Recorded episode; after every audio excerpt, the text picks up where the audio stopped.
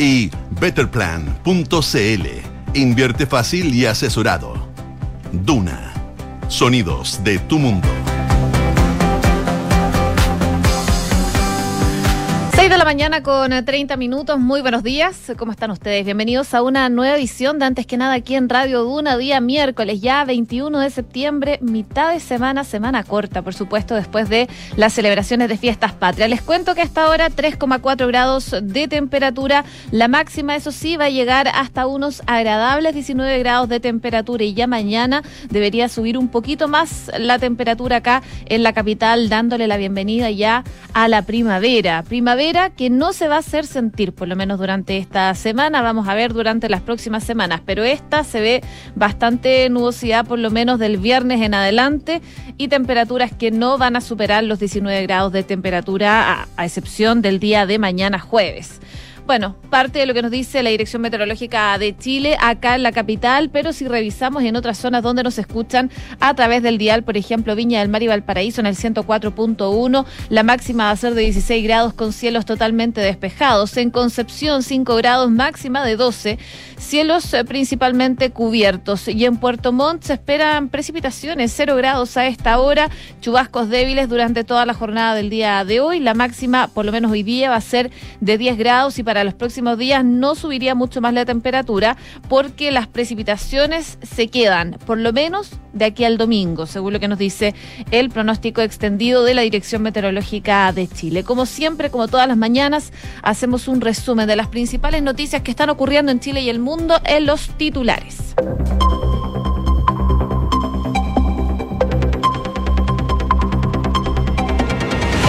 Gabriel Boric debutó en la ONU con un discurso enfocado en la política interna. En su primera intervención ante el organismo multilateral, el mandatario dedicó varios minutos de su discurso ante el Pleno de la Asamblea General para abordar el estallido social de 2019, el proceso constituyente, el triunfo del rechazo y el futuro de una eventual nueva constitución.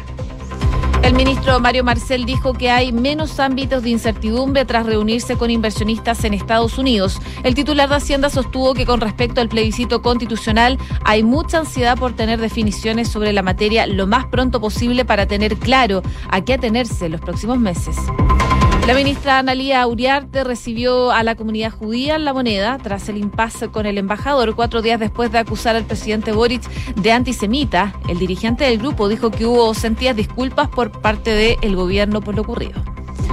Chile Vamos estudia la posibilidad de acusar constitucionalmente a la ex ministra Isquia Siches y a Giorgio Jackson. El jefe de la bancada de los diputadas y diputados de la UDI, Jorge Alessandri, señaló que se están estudiando los antecedentes, antecedentes digo, pero que todavía esto es muy preliminar.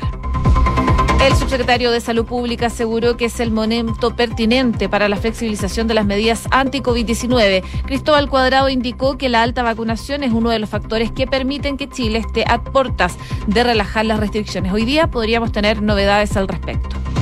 Carabineros registró cerca de 2.000 casos de violaciones en 2022, delito que aumentó un 10,6%. La institución policial informó que los crímenes tipificados en contra de personas han mantenido una sostenida tendencia al alza desde el 2017 a la fecha.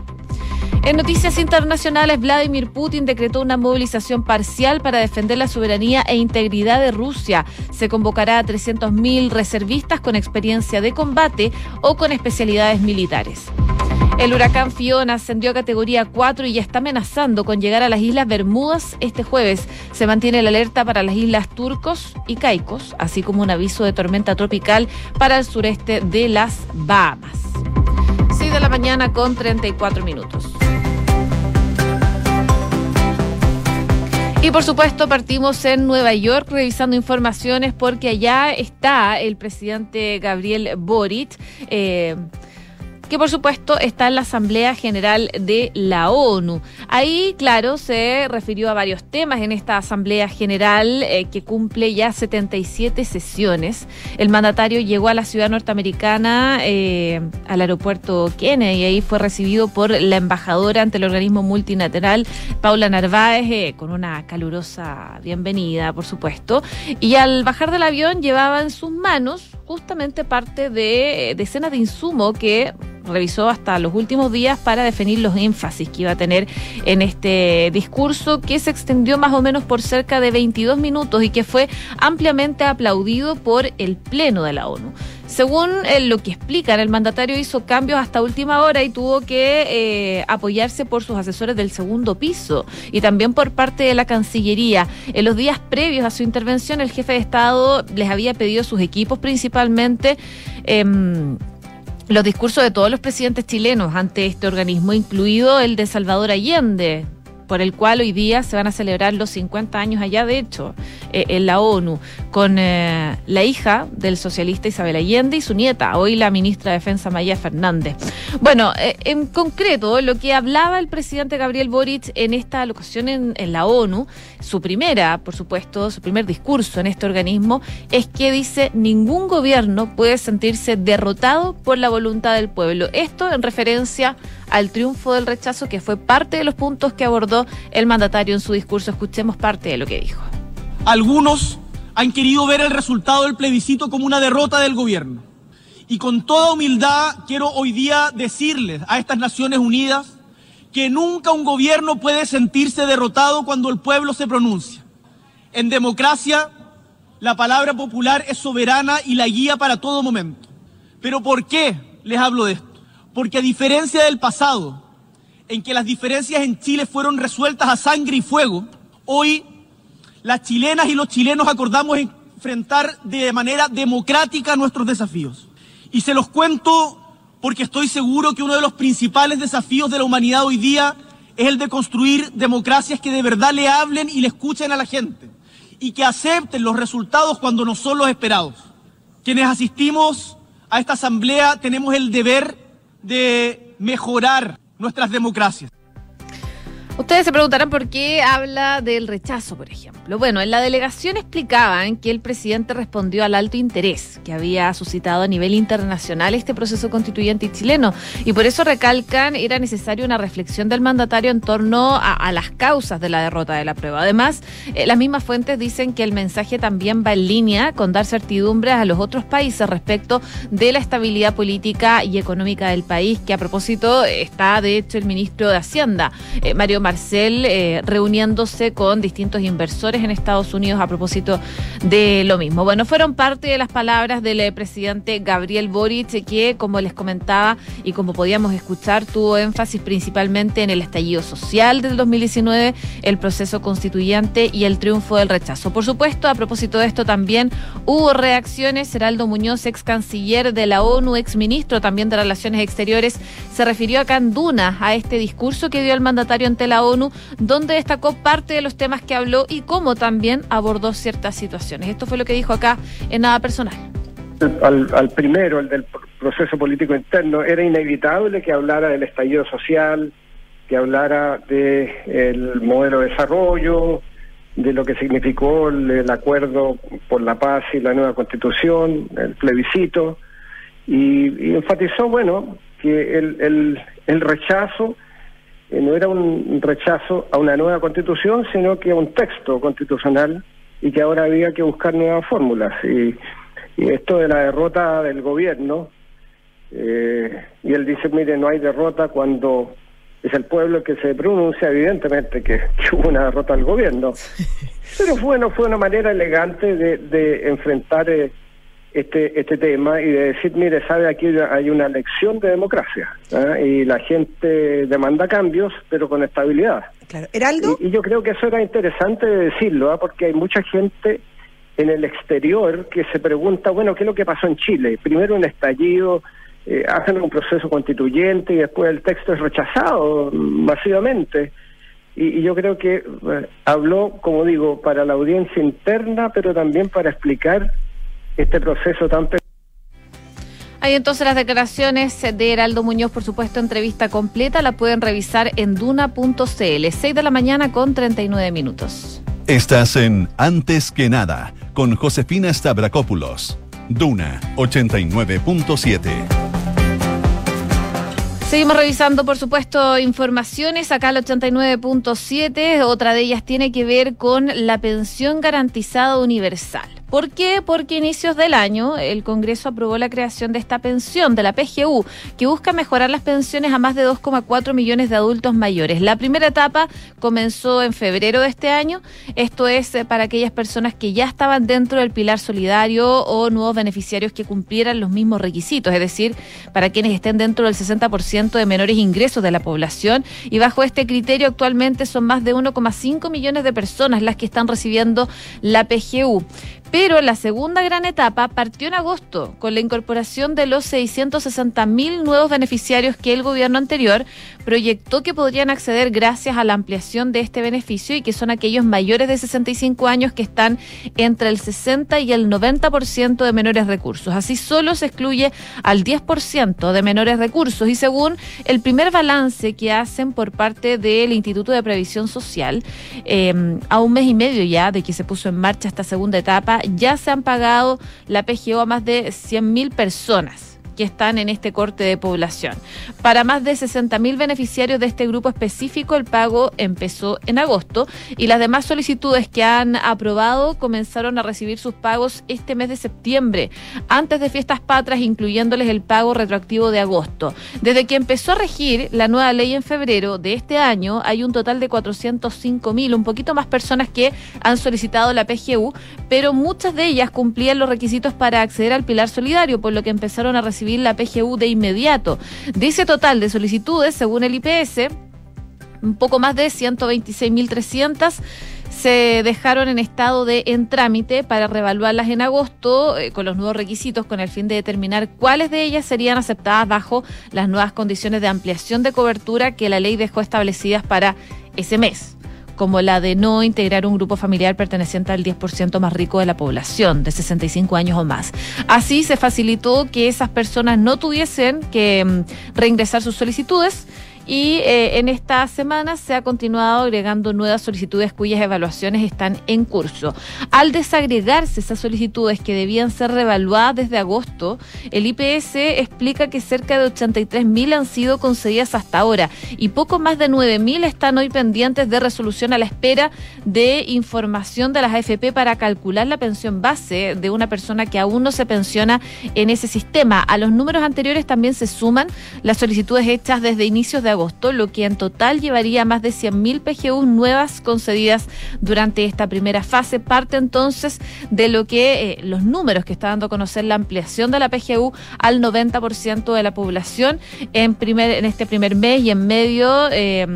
Que, que, ya ha avanzado, han accedido un poquito más de 100.000 nuevos beneficiarios a esta pensión garantizada universal.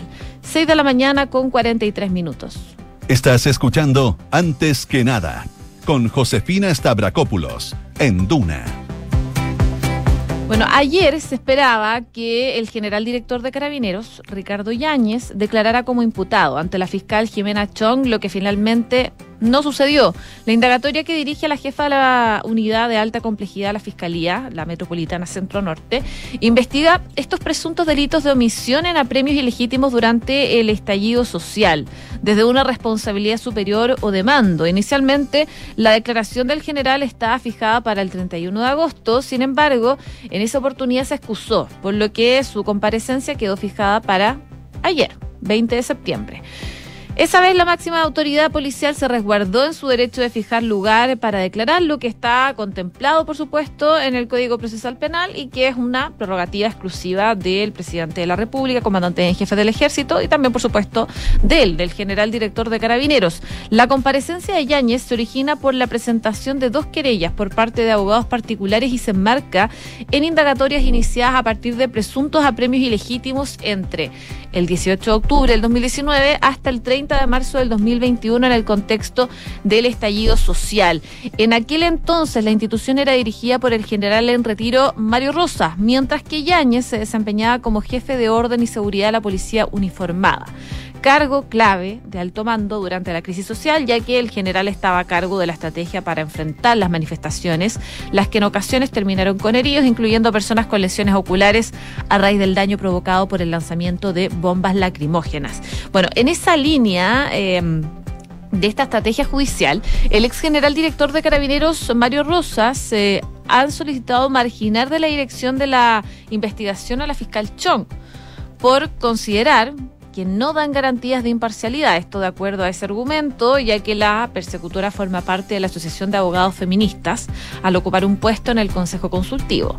Los datos de Rosas apuntan a que esa misma organización fue una de las que inició la causa relacionada con la responsabilidad de mando. Ante la solicitud de Rosas, el fiscal regional eh, Javier Armendaris rechazó inhabilitar a la investigadora, lo que motivó que el ex general director de Carabineros presentara un recurso de protección en la Corte de Apelaciones de Santiago. Sobre Yáñez, una vez conocida su citación y consultado por la prensa durante una actividad pública el pasado 24 de agosto, eh, el ahora director general de Carabineros dijo que estaban en un país que tiene un Estado de Derecho que obviamente él, como cualquier ciudadano, particularmente aquellos vemos que ejercemos roles como directores e instituciones, tenemos que ser los primeros llamados a prestar toda la colaboración y la cooperación en la investigación que está llevando la Fiscalía. Y junto con eso aseguró que iba a concurrir en las instancias que sean necesarias, como ya lo ha hecho en otras oportunidades, pero finalmente no declaró el general director de Carabineros ante la Fiscalía por estos casos del estallido social. Así que bueno, vamos a ver para cuándo se reprograma.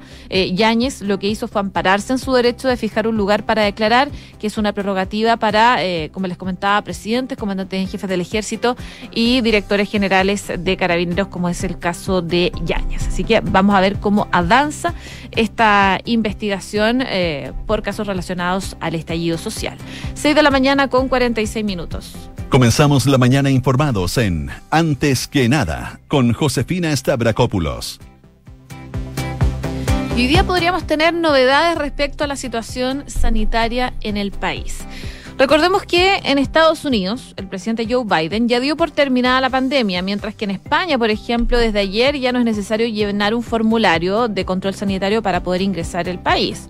Y esto ocurrió en distintos países. En Argentina hace mucho rato que ya, por ejemplo, no se usa la mascarilla.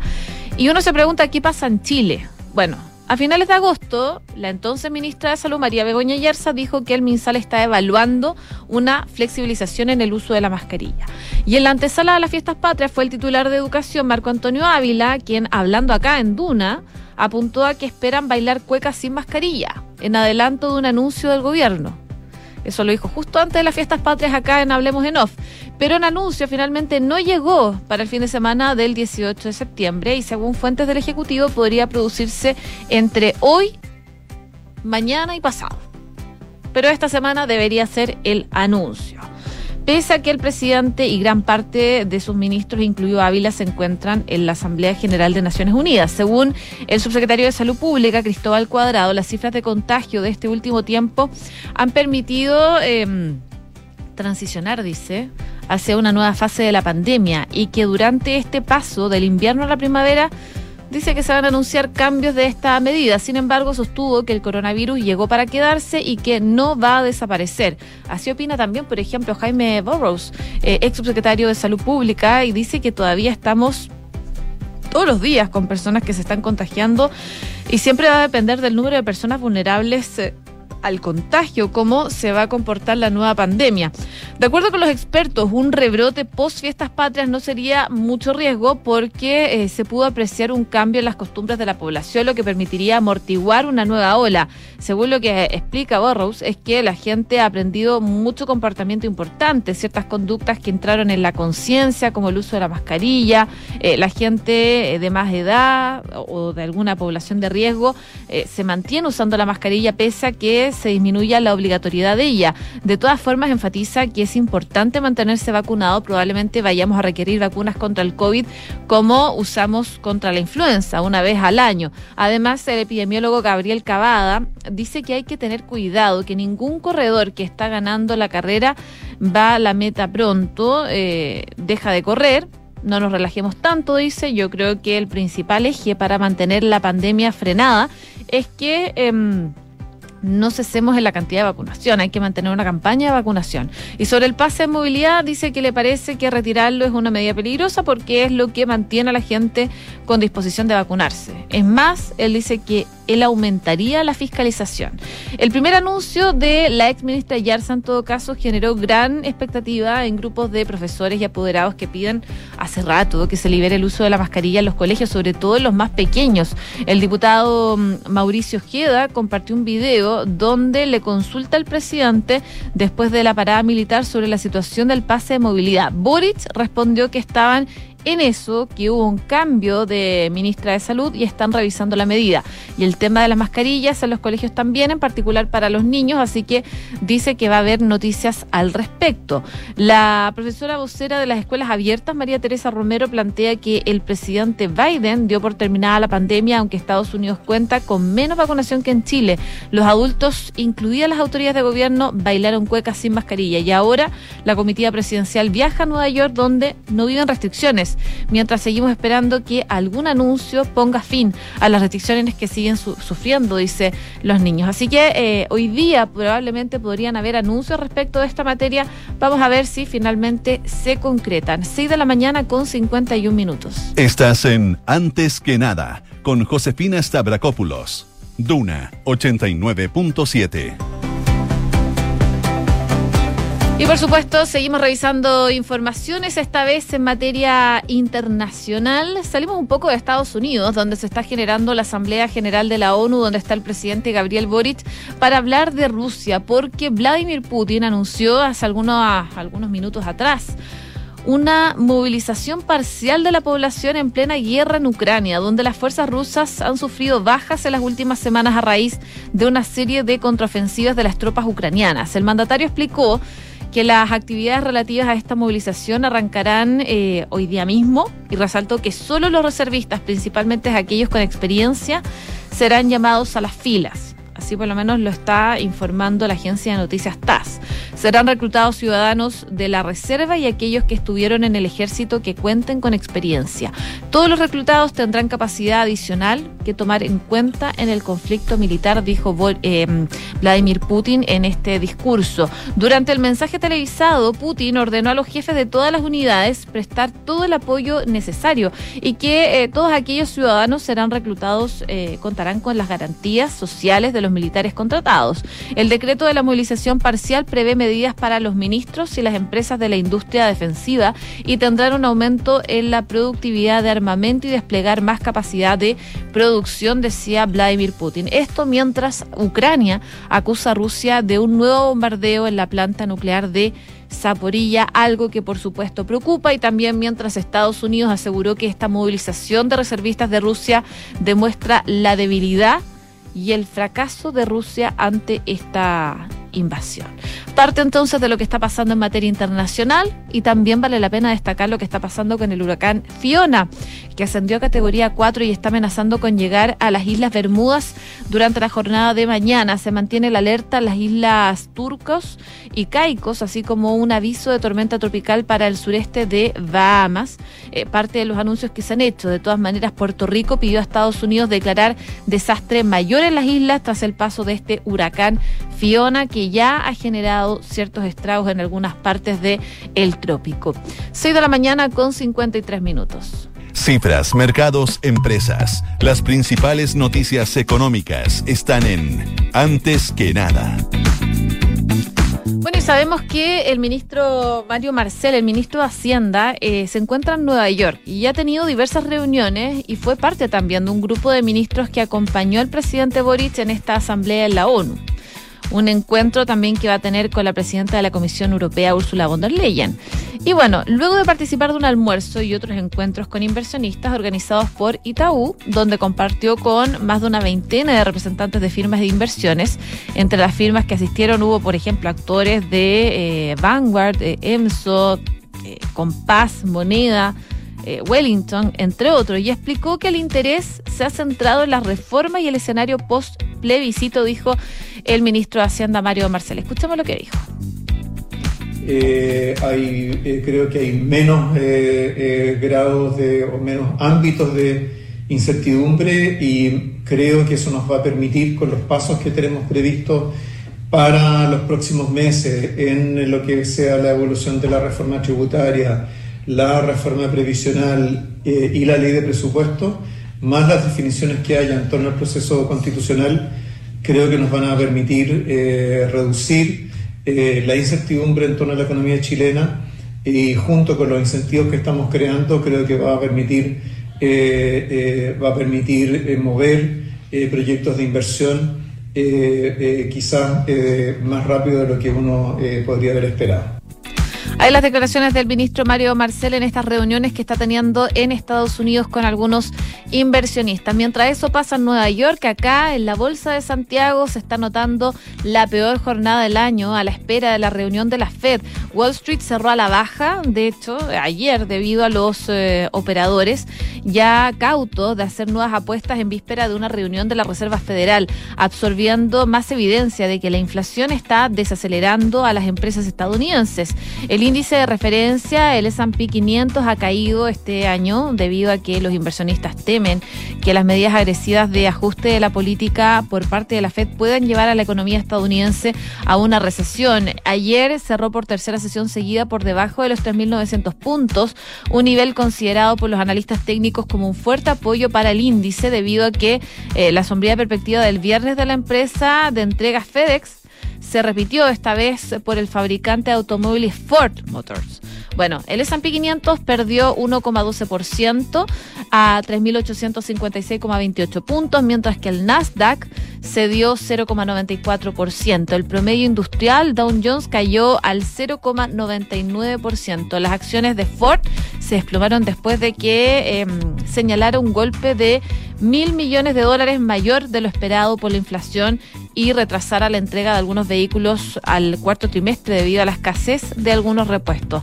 Parte de lo que estaba pasando, por supuesto, en Estados Unidos, pero que por supuesto golpea a nuestro país. Vamos a ver qué pasa con la Bolsa de Santiago el día de hoy, con eh, la reunión de la Fed, esta reunión tan esperada. 6,57. Nos vamos, pero antes les cuento que sabías que Banco Consorcio tiene una cuenta vista que te paga interés solo por tener saldo en ella. Conoce la nueva cuenta más y comienza a ganar 11,25% de interés anual por tu saldo. Solicita la tuya 100% online en consorcio.cl. Y sabías que puedes comprar de forma anticipada los servicios funerarios de María Ayuda. Entrégale a tu familia la tranquilidad que necesitan y estarás apoyando a cientos de niños de la Fundación María Ayuda. Convierte el dolor en un acto de amor. Cotiza y compra en www.funerariamariayuda.com mariayuda.cl. Viene Duna en punto junto a Rodrigo Álvarez en la sintonía de Radio Duna Cal 89.7.